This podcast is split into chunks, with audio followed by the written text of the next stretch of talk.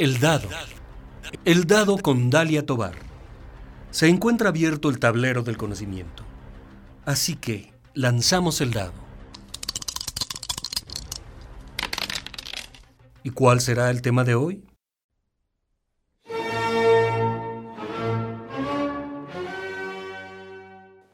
Hola, ¿qué tal? Sean ustedes bienvenidas, bienvenidos a este primer programa especial de 7 en torno a los 70 años de la Orquesta Sinfónica de la Universidad de Guanajuato. Comenzamos. Antecedente.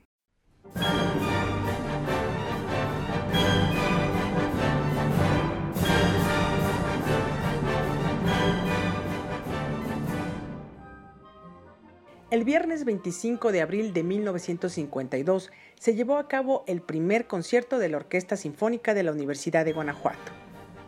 Al fondo se escucha la Danza Eslava número 2 de Borjak, una obra que se tocó en ese primer concierto de la Orquesta Sinfónica de la Universidad de Guanajuato, constituida en aquel momento por poco más de 40 atrilistas de la localidad, dirigidos por el maestro José Rodríguez Frausto violinista leonés que dirigió la Escuela de Música y el cuarteto clásico que dependía de la misma universidad. Ese primer concierto se realizó en el recién inaugurado Auditorio General de la Universidad de Guanajuato, donde también se tocaron obras como Minueto para instrumentos de arco, de Giovanni Bolsoni, la Sinfonía número 85 en Si bemol mayor, La Reina, de Haydn, la Sinfonía número 8 en Si menor, inconclusa, de Schubert, y la marcha húngara de Berlioz. Eran las 9.15 de la noche. La gente pagó por su boleto 5 pesos general en el primer piso y 3 pesos general en el segundo. Para estudiantes en el primer piso el costo fue de 2 pesos y en el segundo de 1 peso de acuerdo a el libro de OSUC 70 aniversario que se presentó recientemente en la edición 64 de la Feria Internacional del Libro de la Universidad de Guanajuato, hay un fragmento que menciona que en esta presentación participaron destacados maestros como Francisco Contreras, violín concertino de la Orquesta Sinfónica de México y de la Sinfónica Nacional, y el pianista Gerard Munch, de prestigio internacional quienes dictaban los cursos de solfeo, armonía e historia de la música en la recién creada Escuela de Música. Es al licenciado Antonio Torres Gómez, entonces rector de la Universidad de Guanajuato, a quien se le reconoce como quien planeó la formación de la OSUG, junto con el maestro José Rodríguez Frausto, y al gobernador José Aguilar y Maya, también se le reconoce como la persona que hizo posible el proyecto al apoyarlo económicamente. En un fragmento del informe del licenciado Antonio Torres Gómez como rector de la Universidad de Guanajuato en esos momentos, destacó lo siguiente. Este acontecimiento por su importancia ha sido recibido con general beneplácito y con él se le concede a nuestra Casa de Estudios la distinción de ser la única del país que cuenta con orquesta sinfónica permanente, integrada casi en su totalidad por músicos guanajuatenses que le dan carácter y personalidad propia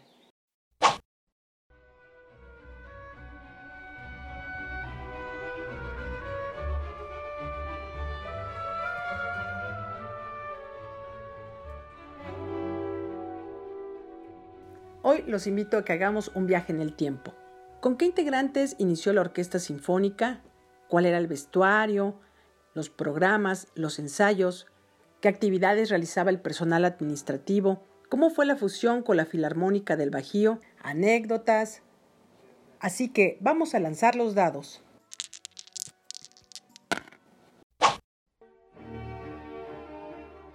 José Aguilar Morón, mejor conocido como Chalío, Trabajó 32 años en la Orquesta Sinfónica de la Universidad de Guanajuato, OSUG. Ingresó en 1966, pero ya, tres años antes, apoyaba a la persona que estaba en el cargo de bibliotecario, principalmente cargando y llevando instrumentos cuando la orquesta salía. Cuando ya ingresó, cuando ya entró a trabajar formalmente, dijo que el personal administrativo lo conformaba el director de la orquesta, entonces el maestro José Rodríguez Fraustro, una secretaria y él que realizaba funciones de bibliotecario, de utilería, de difusión, etc. Es Chalío quien, en entrevista exclusiva para El Dado, primero nos platica cómo hacía para que los 40 músicos que en esos momentos conformaban la orquesta, y el director tuvieran sus respectivas partituras. Las partituras en algunas ocasiones eh, tampoco había mucho presupuesto.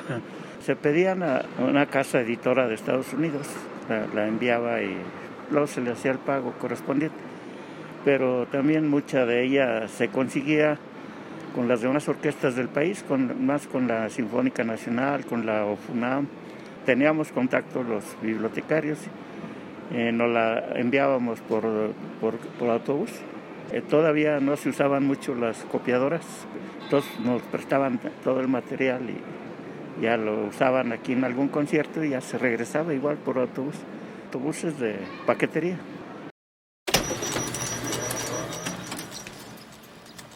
Luego de la mensajería fue el momento de las fotocopias. Posteriormente, que ya entró en auge las copiadoras, era lo mismo, pero la pedíamos con tiempo, la fotocopiábamos y la regresábamos, ya ahora sea que la pirateábamos, ya cuando la universidad tenía sus, copiadoras, tenía ya, pero sí había que pasarse ahí bastantes horas, más cuando eran alguna ópera completa, que cada partichela trae 80 páginas, el director, había que pasar a veces toda la noche fotocopiándola ¿Cuántos músicos eran? Al inicio eran cerca de 40 cuando empecé, cuando yo llegué. Después eh, llegó a crecer a, cuando fue la, fusión de la orquesta sinfónica con la filarmónica. Eh, eh, la orquesta eran como 60 músicos. Y ya con, cuando se fusionó con la filarmónica de aquí de Guanajuato, promedio eran 90, 95 músicos. Pero ya cuando se fusionó, pues también llegó el personal que trabajaba en la filarmónica, también se fusionó para acá. Eran como 14 personas.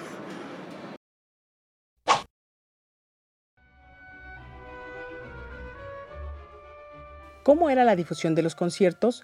¿Cuántas temporadas había en el año?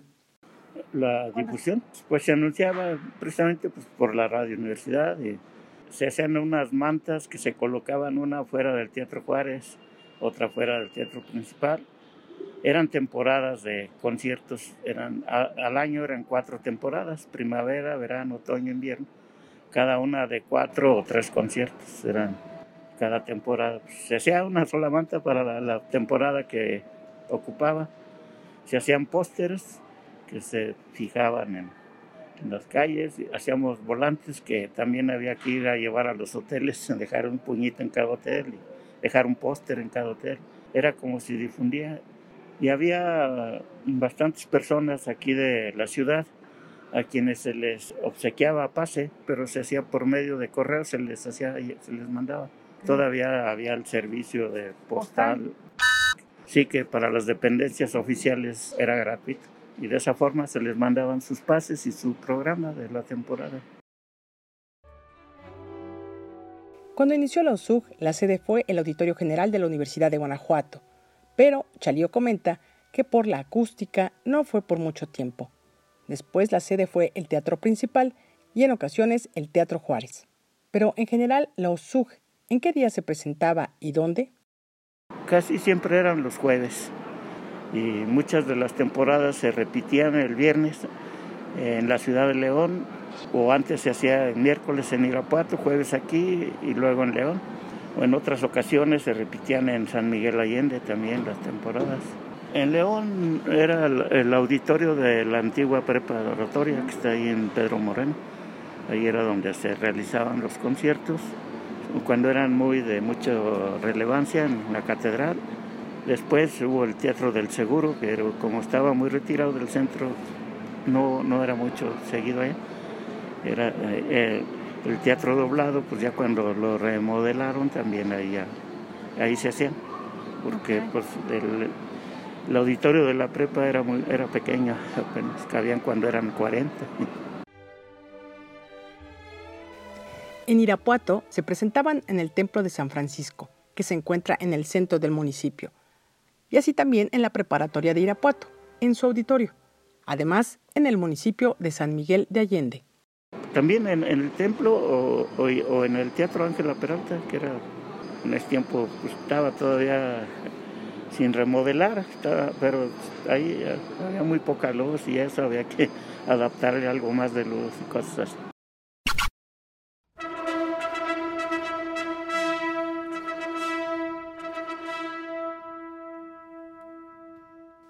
Hola, estás escuchando El Dado, hoy con el primer programa especial de seis en torno a los 70 años de la Orquesta Sinfónica de la Universidad de Guanajuato. En este primer programa, en esta primera parte, me encuentro platicando con José Aguilar Morón, mejor conocido como Chalío, quien trabajó 32 años en la orquesta. Ahora nos va a hablar de los ensayos.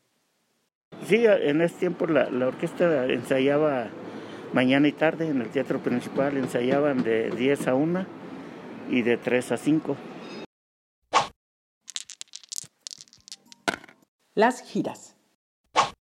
Casi toda la República salimos a conciertos. Cuando yo entré, acababan de ir a, Estados Unidos, pero todavía no estaba yo. Y, ya más, ya casi recientemente, sí fueron acá, fueron a Egipto, fueron a Europa, a Estados Unidos, de vuelta. Yo ya me había jubilado cuando fueron esas giras, ya no me tocaron. Hasta China fueron.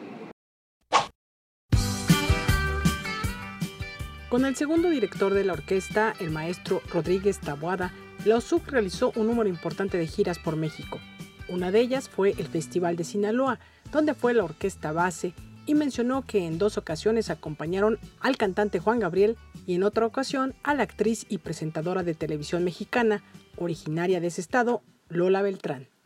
Ya cuando el maestro Mario pues había, eh, ah, por ejemplo, el Festival de, Ópera de Monterrey, que hacían dos, tres óperas allá, durábamos dos, tres semanas, los ensayos y luego las presentaciones. También eh, tuvieron un, ballet clásico con el que también hacían sus temporaditas y invitaban a la orquesta para tocar con ellos. El festival de más realce que, al que asistía la orquesta, el Festival Cultural de Sinaloa, que eh, ese duró seis años, los, los que duró de gobernador el licenciado Labastida. Él inició el Festival Cultural de Sinaloa que pues quería hacer algo parecido al Cervantino. Cuando se terminaba aquí el Festival Cervantino, casi al día siguiente nos íbamos a Sinaloa y la, orquesta era la base del Festival de, Sinaloa. Se hacían ballets, óperas, conciertos. inclusive en, alguna ocasión se acompañó dos veces a Juan Gabriel allá a Lola Beltrán, que era de allá.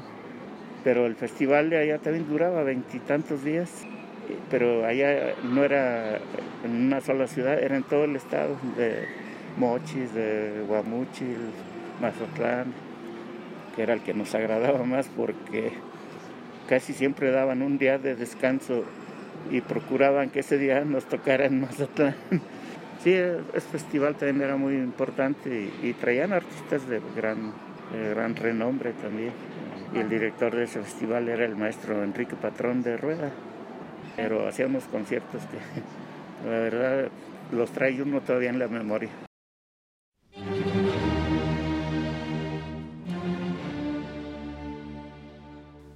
Con respecto al maestro Rodríguez Frausto, primer director fundador de los SUG, Chalío recordó que llevó a la orquesta a los municipios de Guanajuato. Aquí nos recuerda una anécdota. La que me acuerdo, en los inicios tenía yo como tres años en, la orquesta. Y pues todavía en ese tiempo la, gente de México pues no estaba tan familiarizada con la música de concierto. Y fuimos a un municipio de aquí del, estado muy cerca, es que no digo el nombre, pero no. Iba el maestro Rodríguez Frausto y se tocaron la quinta sinfonía de Beethoven y, una obertura de Beethoven. El presidente municipal pues andaba muy, ver adelante, muy efusivo. Cuando entraba el director que aplaudía, se paraba y le decía a la gente, órale, los calmaba, ya, ya, ya con eso. Pero luego eh, en el intermedio, pues, eh, un templecito de ahí, no había luz se acercó y, me preguntó, oye, ¿cuál de todos estos es Beethoven? Le señalé a uno de los músicos, él es que está, ¿de veras está sordo? Y pues háblale. y le hablaba, pues el otro, ni en cuenta hasta que fue ya no, y antes de esta, no, pues sí está sordo, no me... fue y lo jaló, ya lo felicitó y le dijo que, que por qué no le ponía canciones a su música, que estaba muy bonita. Oye, ponle letra. Y, luego, y enseguida lo más chico, como ya traía su, su botella, y el maestro Frausto no, no, tomaba. Y fue con el maestro, tómese una conmigo.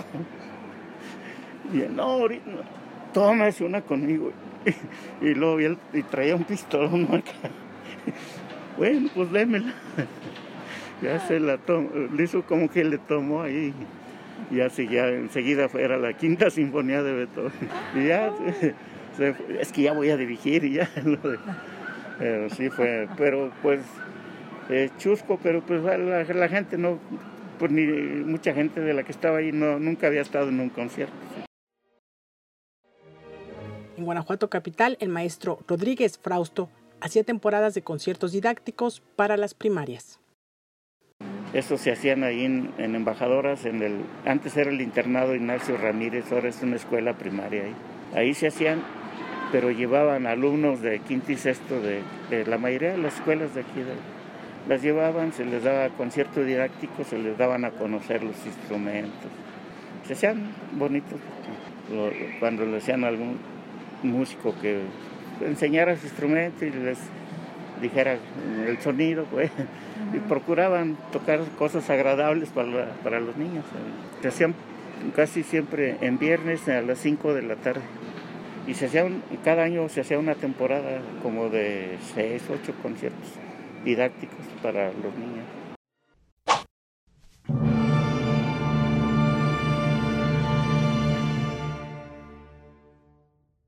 Respecto al primer director de la Orquesta Sinfónica de la Universidad de Guanajuato, Chalío comentó que desde su punto de vista no se le ha reconocido lo suficiente.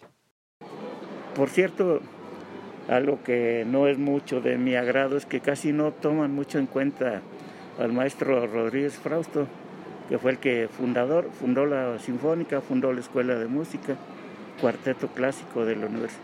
Y pues realmente no, como que no le han tomado el interés que debe de, el reconocimiento que debe de tener. Pues muy, muy pocos se ocupan de, él. cambio pues del maestro Ruelas, que fueron casi de la misma, pues y bueno, es por lo del festival también, Cervantino, que derivó de ahí del teatro universitario. Pero pues eh, eso no, la Sinfónica desde que inició el Cervantino siempre ha participado en todos, en todos. Y, y es muy poco los reconocimientos que le hacen al maestro Rodríguez Frausto, es lo que sí me, molesta, pues, que, ¿qué pasó? y bueno, yo aprendí muchísimo de él, pues yo estaba pequeño cuando entré él. Teníamos que llevar eh, cuentas y bueno, todo Cuando había salidas, pues había que hacer nóminas de viáticos para los músicos, tramitar los pagos de los solistas que venían, los, directores que venían. Había, que hacer todos los trámites en la universidad y pues había que hacerlo. La contratación de los solistas y algunos de los directores con que trabajó. El maestro Rodríguez tenía mucha relación con, todo el país y, con, y luego hacía algunos intercambios con directores extranjeros. Por ahí se iban y ya se les hacía la invitación para que vinieran de los solistas o de directores. Y el primero titular aquí fue Rodríguez Frausto y su, el, director era el maestro Francisco Contreras, un excelente violinista, fue concertino de la Filarmónica Nacional. Y, él fue su maestro de violín, del maestro Frausto. Entonces se lo trajo como su director de orquesta, pero ya como era grande el maestro Contreras, tuvo, ya después se jubiló y después entró como su director Mario Rodríguez Tabuada, hijo de Rodríguez Frausto siguió él como, como director. Ya cuando se, hizo la fusión de las dos orquestas, eh, invitaron al maestro Héctor Quintanar, el, director titular, y después de él vino el maestro José Luis Castillo. Con él todavía duré algún tiempo. La OSUG y el Festival Internacional Cervantino. Un poco, sí, un poco de más trabajo y un poco de más aplicación. Porque pues, como era un concierto muy importante a nivel internacional, pues se requería que tuviera mejor preparación. Los diferentes espacios para ensayar de la USUG. desde los inicios hubo mucho problema para los espacios, para la orquesta. En el auditorio de la universidad casi siempre estaba disponible, pero pues no era un lugar muy adecuado por la acústica. Eh, el teatro principal tenía una excelente acústica, especial para conciertos muchos no saben, en, el plafón de, la sala hay como cinco agujeros, cinco, y piensan que es de adorno, pero no, fue para la acústica, estaba calculado para que tuviera buena acústica. Y, pero ahí el problema era que como no había Teatro Juárez, lo prestaban poco, luego sacaban a la orquesta de sus ensayos para un festival de, la madre de una primaria, de, y eso era, pero sí. Y luego a veces me avisaban de un día para otro que mañana no, no van a poder ensayar. Pues había que andar a las carreras cambiando todo al auditorio, o, si se conseguía el Teatro Juárez, al Teatro Juárez, pero era difícil el Teatro Juárez. En ese entonces, pues, ¿qué era? ¿Avisarles a los músicos todo por teléfono? Eh, sí, o, al o, o, empezar un poquito más tarde el ensayo para que se fueran de un lado a otro. Eso era, muy constante en un tiempo, pues, pero ya después se normalizando. Pero sí, se batallaba mucho para los espacios. Agregó que en ocasiones los ensayos fueron en la escuela normal, también en el hoy patio del ex convento jesuita, o mientras estaba el Cervantino, en un salón alfombrado en lo que era el Hotel Parador San Javier, ya que todos los espacios estaban ocupados. Sobre los trajes que utilizaban los músicos, Chalío comentó que cada quien se lo compraba, y fue con el maestro Mario Rodríguez Taboada cuando se les compró un smoking. Un smoking, pero era el saco blanco, pantalón negro, con su, moño. Fue poco antes de la fusión de las orquestas. Fue eh, cuando se. Pues ese servía para de gala de noche o de día, pues era blanco el. Se servía y cuando se hizo la fusión de las orquestas, la filarmónica sí tenían los frac, tenían los 90, eh, ellos les proporcionaban los, a los músicos. Ya cuando se fusionaron, pues ya también los, a los de la sinfónica les entregaron a cada quien su, su frac. Sindicato.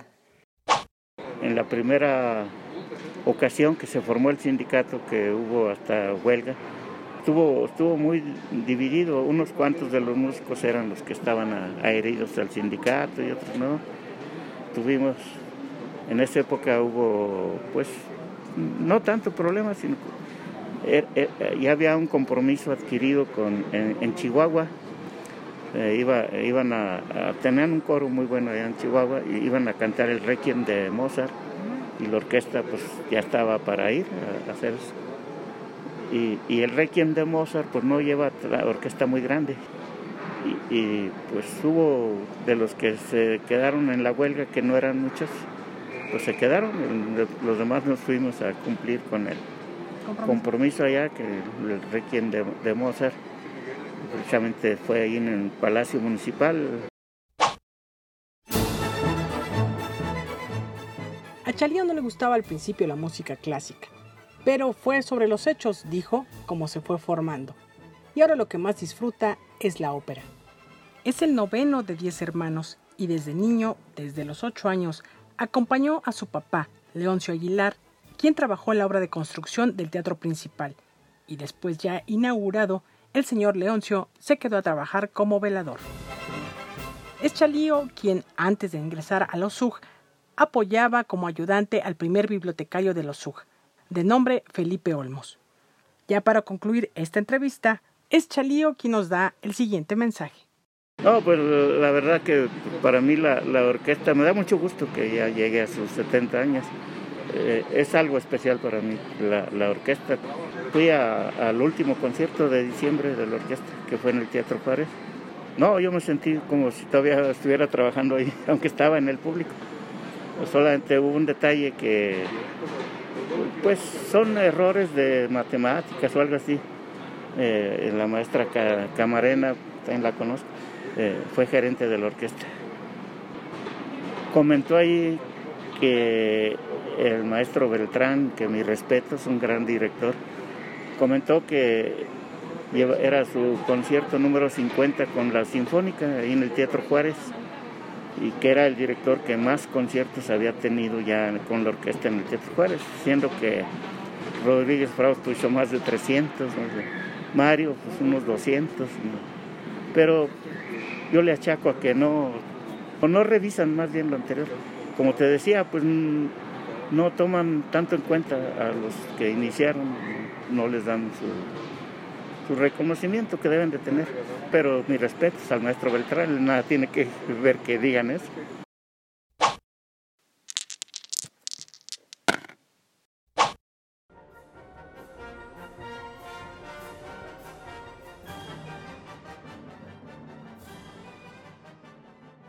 Hemos concluido la primera parte de este primer programa sobre los 70 años de la Orquesta Sinfónica de la Universidad de Guanajuato.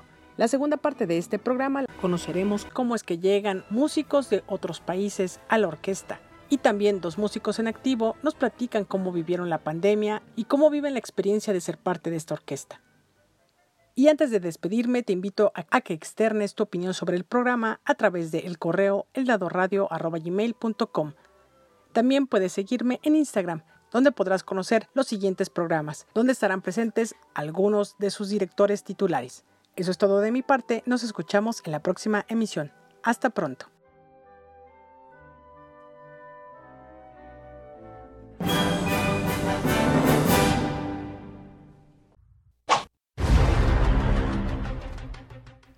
Por hoy se ha cerrado el tablero. Los esperamos en la próxima emisión de El Dado una producción de Dalia Tobar para Radio Universidad de Guanajuato.